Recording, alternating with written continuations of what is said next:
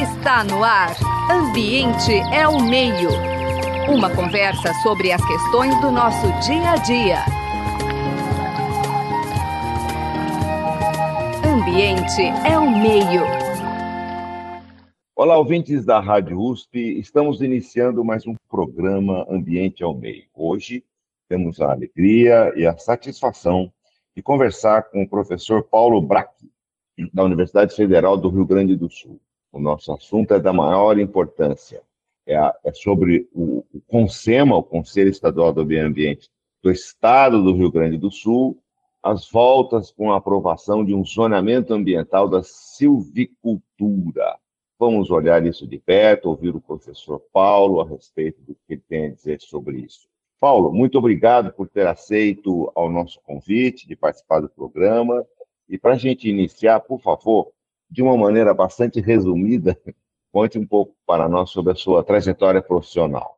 Olá, então, muito obrigado, Marcelo, e a todos aí, que, da, ouvintes que estão assistindo a Rádio da USP, né? É, eu, eu sou biólogo, né? É, tenho mestrado em botânica e doutorado em ecologia, né, pela UFSCar também. E venho participando de, de conselhos uh, de meio ambiente, tanto o Conselho Municipal de Porto Alegre, Conselho Municipal de Meio Ambiente, estadual também, e o Conselho Nacional fiz parte, né, há cerca de 11 anos atrás, né. A gente vai acompanhando muito a questão das políticas públicas ambientais, né, e também sou um ativista, estou sempre ligado aos movimentos, tenho megafone, então sou uma pessoa assim que indignada, mas ao mesmo tempo também estou indo para a rua quando eu posso, instigando, cobrando, fazendo documentos, né? Então, desde a parte acadêmica mesmo, né, minha função de professor engajado, tem projetos de extensão também, um, um dos projetos uh, chamado Vive, uh, Grupo Viveiros Comunitários, os próprios alunos da biologia da URGS solicitaram há 22, 23 anos atrás, ou até um pouco mais, talvez, até já estou perdendo, mas mais de 20 anos atrás, eles solicitaram que eu coordenasse um projeto que eles mesmos estavam levando adiante, que era um pequeno viveiro de mudas nativas, né? É, então, aí se criou o Grupo Verdes Comunitários, com trabalhos de educação ambiental, trabalhos em comunidades, plantios chamados ocupação, verde. Né? Então, a gente produz um mini viveiro, produzimos mudas e trocamos com agricultores, com uh, quilombolas e, e, e, indígenas, né? Uh, foram, nesse ano, algumas centenas de mudas para um, uh, uma aldeia indígena aqui em Porto Alegre, né? Isso é muito bom. É, é, a gente sabe que a palavra extensão ela, ela deveria ser integração, né? Porque na realidade a gente aprende muito também com as pessoas. E é isso. Então eu faço pesquisa, extensão e educação todo momento e ativismo, né? Muito ligado ao INGAR, né, Paulo? Instituto Gaúcho de Estudos Ambientais, um instituto bem, bem conhecido pela como atividade. Ô, Paulo, nosso assunto hoje é uma, é uma tal de silvicultura. Gostaria que você explicasse aos nossos Sim. ouvintes um pouco o que é isso e também esse contexto é. do Rio Grande do Sul. Bom, é, aqui no estado do Rio Grande do Sul nós temos um. Aí vou, vou dar um contexto do problema maior aqui em relação a, ao plantio de árvores em monoculturas, né? Grandes lavouras que, vão, é, que hoje já chegam a quase um milhão de hectares de monoculturas de eucalipto, pinos, a cássia negra, são três espécies, basicamente, aqui no estado. No Brasil, eh, já ultrapassa mais de 10 milhões de hectares de monoculturas, né? E aí eu vou dizer que o que nos entristece, que eu sou um botânico é, que adoro a flora, eu sou um, a, a, eu estimulo as pessoas a conhecer né, as plantas no meu Facebook, eu estou sempre postando flores e frutas, então um, uma pessoa assim que, que é, gosto muito de, de falar sobre isso. Aí a gente descobre que o Brasil é um, é um país, talvez, do mundo que tem maior recurso de árvores, né?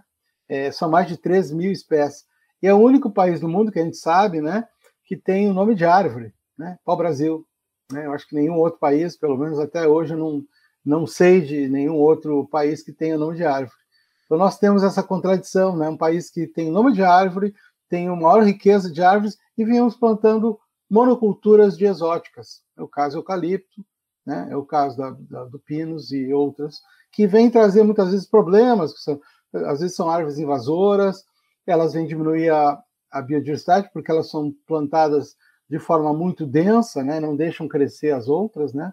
E aqui no Rio Grande do Sul tivemos então um problema com uma resolução que foi é, submetida ao Consema, é, que foi feita pelos próprios interessados. As empresas interessadas contrataram empresas de consultoria ambiental que fizeram uma proposta e essa proposta ela entrou dentro do Consema como uma proposta maravilhosa, mas essa, essa maravilha significa você ampliar um milhão de hectares de monoculturas de árvore e em grande parte em cima do bioma pampa, aí que temos uma situação que é o, talvez uma, o bioma mais desprotegido do Brasil, que só tem aqui no estado do Rio Grande do Sul e países fronteiriços.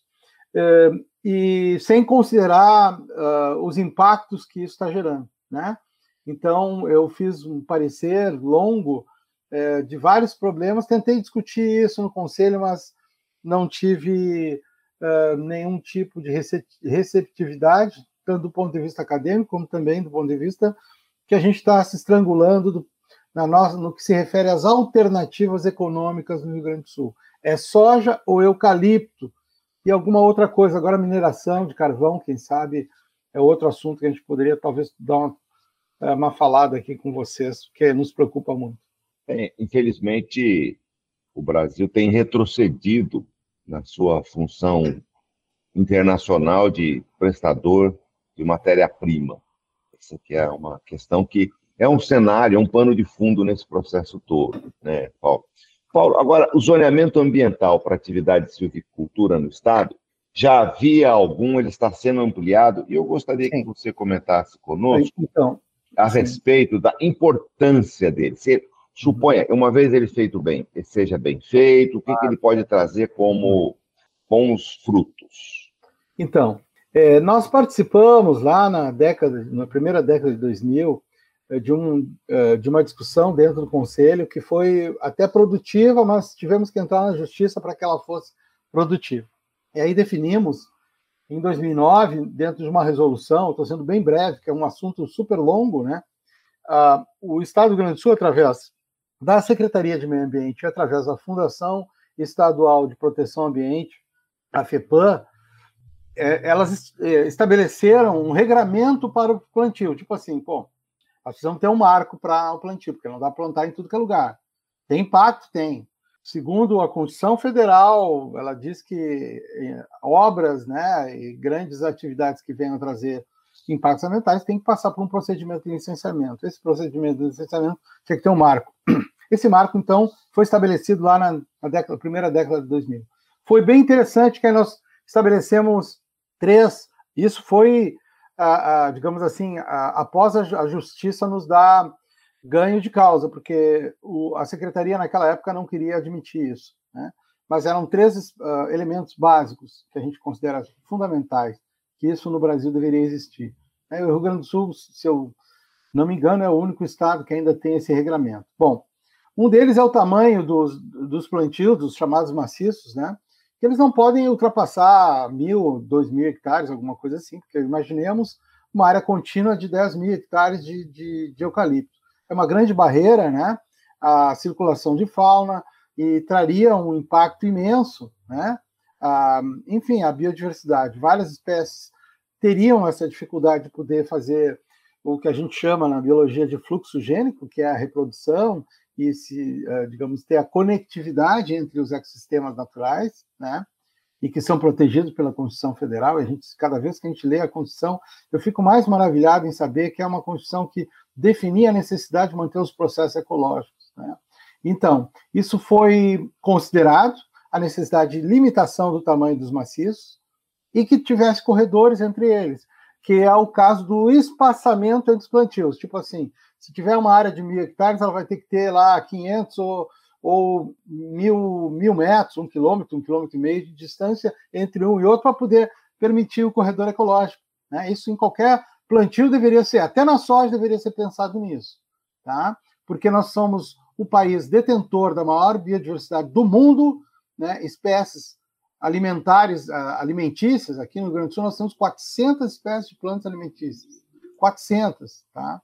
Elas nem, quase nenhuma delas está no rol da produção, porque ela, para manter essa diversidade de alimentos, você tem que manter sociedades com comunidades diversas e o agronegócio e a silvicultura não querem pessoas, então eles querem máquinas. Então, elimina as pessoas, elimina a biodiversidade e aí faz o plantio de monocultura. Né? Então, nós conseguimos tamanho de maciço, espaçamento entre eles, e em cada unidade de paisagem, porque é, o Rio Grande do Sul foi, foi dividido em 160 unidades de paisagem. Primeiro era 40 e poucas, mas aí o setor lá complicou, o setor da silvicultura, acabamos admitindo com, com bacias hidrográficas, tudo bem, 40, 160. Em cada uma não pode passar de, de 10, 15, 20% de plantio em unidade de paisagem. As bacias não podem estar. Você tem que deixar a natureza e outras atividades também de serem desenvolvidas. O que, que aconteceu agora? Agora, recente, nesse ano, né, que foi aprovado há cerca de dois, três meses atrás no Consema. A, a não a consideração, não queriam considerar isso tudo, e, ao mesmo tempo, uh, ampliaram, com base em estudos de, de. O problema é que as árvores também, Marcelo, ela, elas sugam muita água, né? Então, nós temos um problema também de déficit hídrico, problemas de água, disputa sobre uh, esse recurso que é fundamental. E os eucaliptos estão bombeando água e estão jogando direto na atmosfera e se perde muito. Então, essa questão hídrica também era um elemento fundamental que, que foi digamos assim, considerado. Infelizmente, vários outros problemas em relação ao, ao bioma Pampa, que é um bioma que está muito desprotegido, e a gente tem o, os dados do Map Biomas, né? o Mapa Biomas, que é a maior plataforma de uh, informações que reúne uma rede de instituições públicas, é, é, privadas, ONGs, enfim, que é o nosso grande referencial. Ela, ela tem um relatório do ano passado, do Mapiomas, dizendo que a silvicultura foi a atividade que mais cresceu aqui no Rio Grande do Sul nos últimos, nas últimas três décadas e meia. Subiu 1.640%. Tá? Nem a soja subiu tanto, tá? considerando, uh, digamos assim, nesses três décadas e meia, esse crescimento exponencial. Né? Claro que a soja hoje representa no Rio Grande do Sul 6 milhões e meio de hectares, né? equivalente a 125 municípios de Porto Alegre, né? Que é o município de Porto Alegre não é pequeno, são 50 mil hectares. Imagina você multiplicar isso por 125 vezes, né?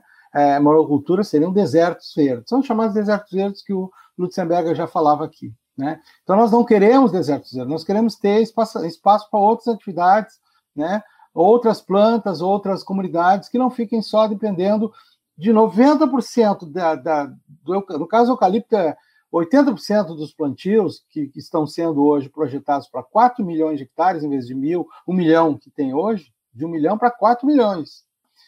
É, 90% da, da, do eucalipto é para produção de celulose para exportação. Fardo de celulose para ser feito papel em outro país, entende? Aí voltamos àquela questão, né? Um país colônia e que produz matéria-prima com baixo valor agregado, então ela tem que expandir ao máximo. É a questão da soja expande ao máximo a produção de grãos, porque ali não tem valor agregado, então é uma matéria-prima, uma commodity, né? Então, esse é um problema no Brasil. Nós temos que re, rever o nosso modelo econômico produtivo da, da produção primária, que ele é hoje talvez a maior causa da degradação ambiental. Ô Paulo, então que fique bastante claro que não se está combatendo, ao contrário, o zoneamento ambiental da atividade silvicultura, sim os critérios que estão sendo colocados ali. O, a, o zoneamento ambiental em si pode ser amplamente interessante. Ele era muito bom, Marcelo. Ele era bom. Isso. Só que isso. agora foi, não foi feito pela secretaria, não, não foi feito mais pelo órgão de Estado, foi feito pelas empresas. Certo. Elas mesmas é. fizeram a sua própria regulamentação. Olha, é mais ou menos assim, espelho, espelho meu, olha como eu sou lindo, né, Paula? Uma coisa nesse sentido, assim. Então, que fique bem claro. É, e o, e o Brasil opta, é, o mundo optou por nós, né?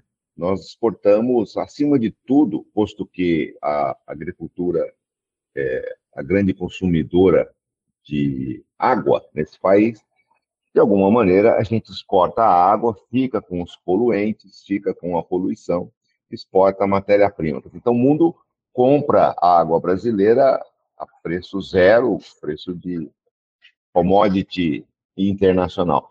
Eu acho que esse é um cenário importante para que os nossos ouvintes possam refletir um pouco sobre essa situação. Né? Muito bem. É, com essa expansão, especificamente nos Pampas, né, conforme você estava colocando, é, conte para nós um pouco sobre a riqueza de diversidade dos Pampas. Ela é tão característica aí do Sul, né? Então, para os nossos ouvintes tenham um pouco essa dimensão. O que está em risco? Então, o que está? É, quais os problemas advindos disso? Bom, o Pampa, ele basicamente, grande parte, ele possui campos nativos, né?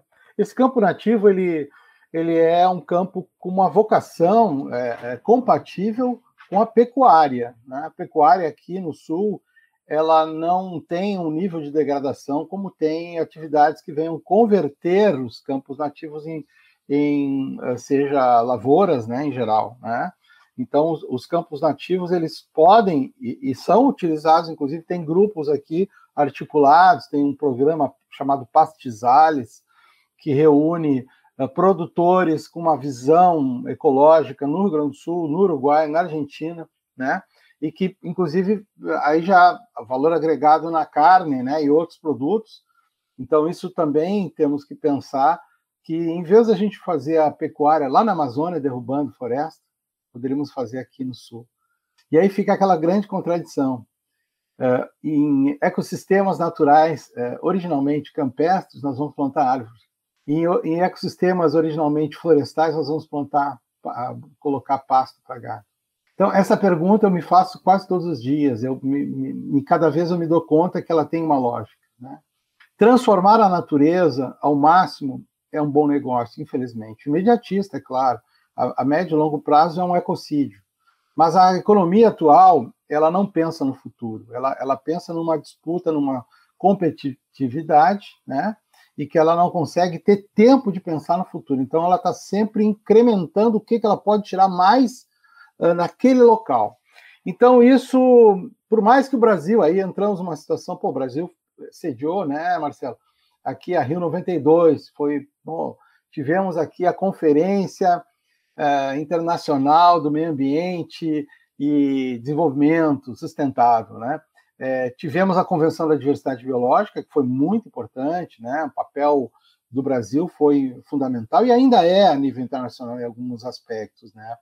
É, tivemos também outras, a, o próprio protocolo de Kyoto foi, naquele momento, também desencadeado a partir daqui, depois se tornou o Acordo de Paris, né? A gente sabe que também não resolveu muito, mas pelo menos era uma preocupação internacional e que os governos iam se juntar e as ONGs também, né? Uh, se debruçar sobre a questão, a Agenda 21. Então, nós temos no Brasil, e o Brasil, acho que, de certa maneira, ele tem uh, uma legislação e tem um certo protagonismo em várias áreas. E a gente sabe que a temática ambiental, é, nos últimos anos, principalmente nos quatro anos até 2022, né? ela foi uma pauta super importante, a devastação da Amazônia, o Pantanal sendo queimado, é, a questão ali também dos Yanomamis, né? É, o avanço da, da, da, devastação na Amazônia, é, até aquela mancha de petróleo que apareceu lá no Nordeste. Então, a cada mês, eu, eu me lembro, aparecia uma notícia nova em relação a situações quase trágicas. Hoje mesmo eu escutei sobre Brumadinho e Mariana. Mariana vai fazer agora, é, em dia 5, vão fazer oito anos. Ninguém foi punido, né? Então, o Brasil ele passou por temas, e volta e meia passa aqui no Sul, tivemos também, um, até um mês e pouco atrás, é, aquelas grandes enchentes aqui, que morreram mais de 50 pessoas no Vale do Rio Taquari. Né? Uma, uma situação inédita, né? De devastação, assim, a, a chuva veio com tudo. O El Ninho Choveu 300 milímetros em um dia, um dia e meio.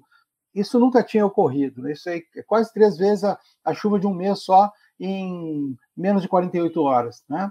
Então, isso está acontecendo no Brasil, a seca lá na Amazônia. Então, a temática ambiental ela está vindo cada vez mais forte, mas de forma muito espasmódica. E a gente não consegue intervir no sentido de fazer um novo planejamento e sentar para ver, bom, vamos sentar agora, vamos reorganizar que tipo de economia a gente está tendo aqui. Né? Eu diria mais, não é uma situação só do Brasil. Essa situação de exportador de commodities, que é um grande fator, um vetor de desmatamento e destruição da natureza, ela também a gente compartilha com o Uruguai, né?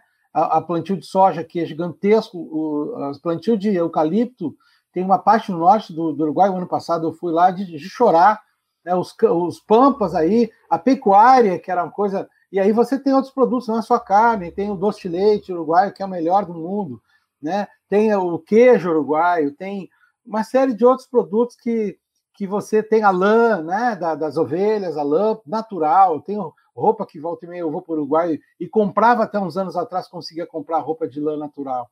É, então, nós tínhamos aqui uma, um potencial, e temos no Brasil, um potencial de uma riqueza da sociobiodiversidade, e que a gente tenha que limitar simplesmente. Não somos contra o eucalipto, não somos contra a soja, mas elas têm que, elas têm que seguir os regramentos uh, constitucionais e legais. Né? Tem que passar por licenciamento, tem que ter restrições, e nós temos que ter incentivos financeiros para outras atividades, para não ficarmos sequestrados por uma só atividade. Isso é muito ruim do ponto de vista econômico. O Brasil já passou pelo ciclo da cana, e depois caiu a cana, tivemos aí um problema enorme, tivemos o ciclo do café, né? depois aí em São Paulo, Paraná, houve as geadas, acabou com tudo aí, né? Então tem, tem essa questão de que o jogo, todo mundo jogar as moedas numa coisa só, se for num banco e solicitar, eu tenho um milhão de reais, eu quero investir. O próprio especialista do banco vai dizer, olha, você diversifica a sua atividade, a tua, é, as tuas atividades econômicas.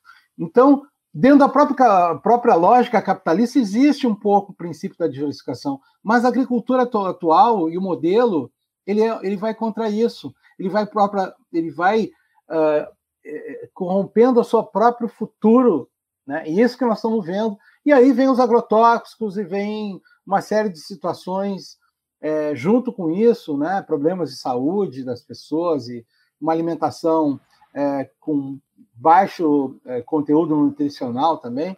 Então, é. são várias questões que, que estão associadas a isso, né? O pacote é completo, né, Paulo? Isso. Paulo, é, me conte uma coisa. Muito bem. Então, nós temos essa situação existente, né, desse cenário sobre o zoneamento ambiental da silvicultura, e queria saber, é claro que nesse contexto como um todo, há, alguns desafios adicionais, tais como a adaptação, você comentou da economia, eu diria até do, do modo que a gente vive, né? As mudanças climáticas, elas estão aí, você mencionou alguns desses reflexos, portanto, esse zonamento ambiental, ele também poderia e deveria estar olhando com muito carinho para essas mudanças, e vocês estão propondo, essa que é a ideia, né? Quais as alterações ou os cuidados do zonamento ambiental? Lembrando muito bem aos nossos ouvintes que a própria política ambiental brasileira não fala em conservação, em preservação, ela fala em conciliação do desenvolvimento econômico, social e a qualidade ambiental. A mim me parece que é exatamente o que vocês estão buscando no zoneamento. Porém, por gentileza, comente conosco já nesse fechamento quais as propostas que vocês estão reivindicando e levando para que o zonamento venha atender essa conciliação nessa, nesse campo social, nesse campo ambiental específico do Rio Grande do Sul.